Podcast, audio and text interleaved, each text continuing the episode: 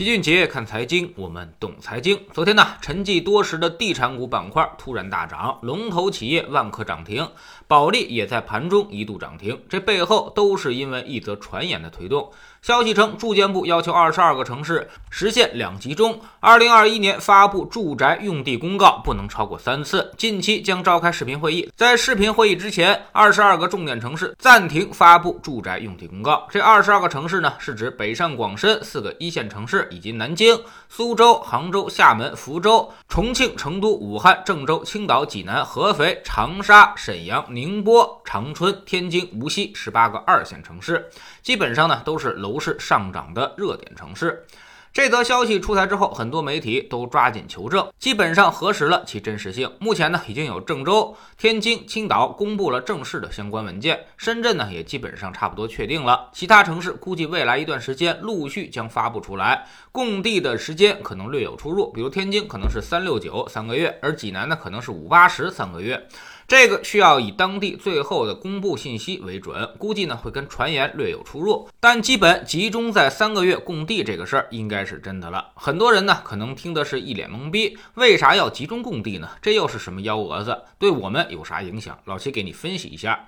首先呢，集中供地是为了打击地王。以前每个月都有土地拍卖，那么所有开发商有枣没枣都会打上一竿子，然后参与的人多了就会抬高地价，地价会对房价造成预期。上的影响，而集中供地，比如一个月同时放出二十几块土地，那么开发商呢就必然会有所取舍，到底要去拍哪个？这样呢就相当于把拍卖的热情给分散掉了，有利于稳定地价。其次呢，开发商融资贷款时间更集中了，这就有利于银行控制贷款的规模。时间一到。开发商们都来化缘了，那么银行给谁不给谁，心里就得算算账了。肯定是大的开发商、资产质量好的开发商更容易拿到贷款，而那些小开发商则会变得无米下锅，拿不到钱就没办法参加集中的拍卖，最后呢也就没生意可做。这些小开发商要想生存，就得跳出这二十二个城市，去三四线发展。那么这些地方风险大，收益低，所以未来很多小开发商将面临等死还是去找死的问题。但客观上会把一些资金挤出二十二个核心城市，所以有助于缓解这些城市土地过热的局面。希望其他三四线城市也能够雨露均沾。第三呢，就是土地集中供应，大家的时间进度就基本一致了，那么项目最后封顶销售的时间也基本差不多。所以几年之后，我们会看到楼盘也基本上都是扎堆开盘销售的。那么到时候购房人也就有更多的选择空间，而开发商之间呢也有比较大的销售竞争压力，所以有利于楼盘促销，压低终端的价格。甚至有的开发商为了抢跑，可能会要求抢时间，这样呢，他第一个开盘就能够获得先发优势。目的呢，还是率先回笼资金，从而再去购地。第四，开发商要做战略上的调整了，在哪些城市布局，跟谁合作，要参加哪次土拍，都要提前有所规划。有些时候时间来不及，或者资金承受不了，那就必须要有所取舍。第五，去年我们给开发商画出了三条融资红线，今年又开始严查消费贷和经营贷违规流入楼市。据说目前一些城市已经开始抽查并且抽贷，也就是说，一经发现，银行要求贷款人提前归还贷款。这些政策呢，是在金融端来遏制房价。如今再加上土地端供地政策的调整，目的还是践行房住不炒。可见这次调控跟前几年的调控绝不一样，不达目的那是绝对不会收兵的。未来政策只会是越收越紧。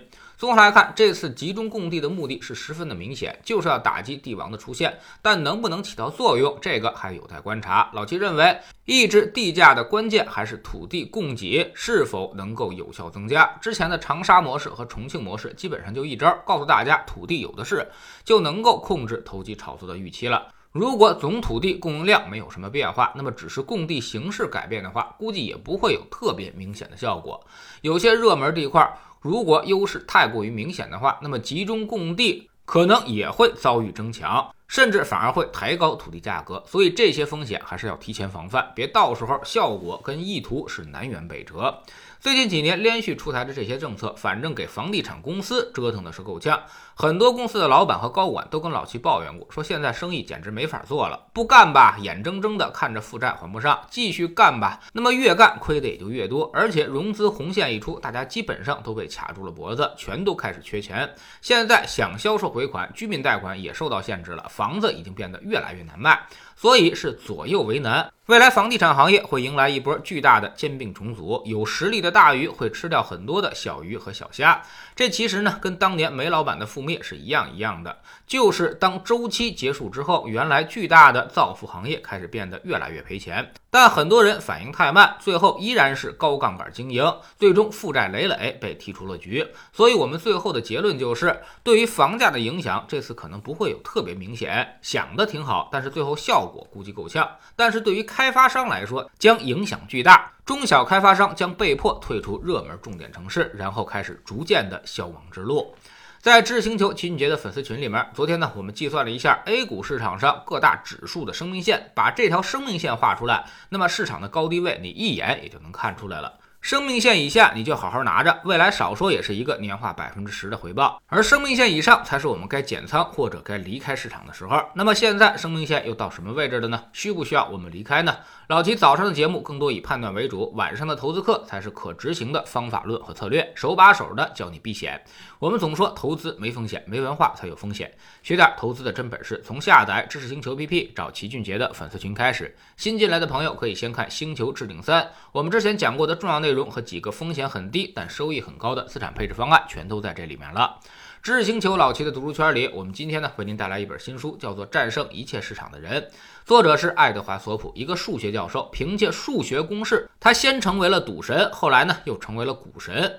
要不是一个意外，他的公司规模现在可能比黑石还要大，他的投资收益也不输巴菲特。而他的投资思路呢，则完全不一样，他只关注胜率和下注的关系，就可以赚到足够多的钱了。下载知识星球，找老齐的读书圈，每天十分钟语音，一年为您带来五十本财经类书籍的精读和精讲。您现在加入之前讲过的一百九十多本书，全都可以在星球读书圈的置顶二找到快速链接，方便您收听收看。读书圈学习读万卷书，粉丝群实践行万里路，各自独立运营，也单独付费，千万不要走错了。苹果用户请到老齐的读书圈同名公众号里面扫描二维码加入，三天之内不满意，可以在星球 APP 的右上角自己全额退款，欢迎您过来体验一下。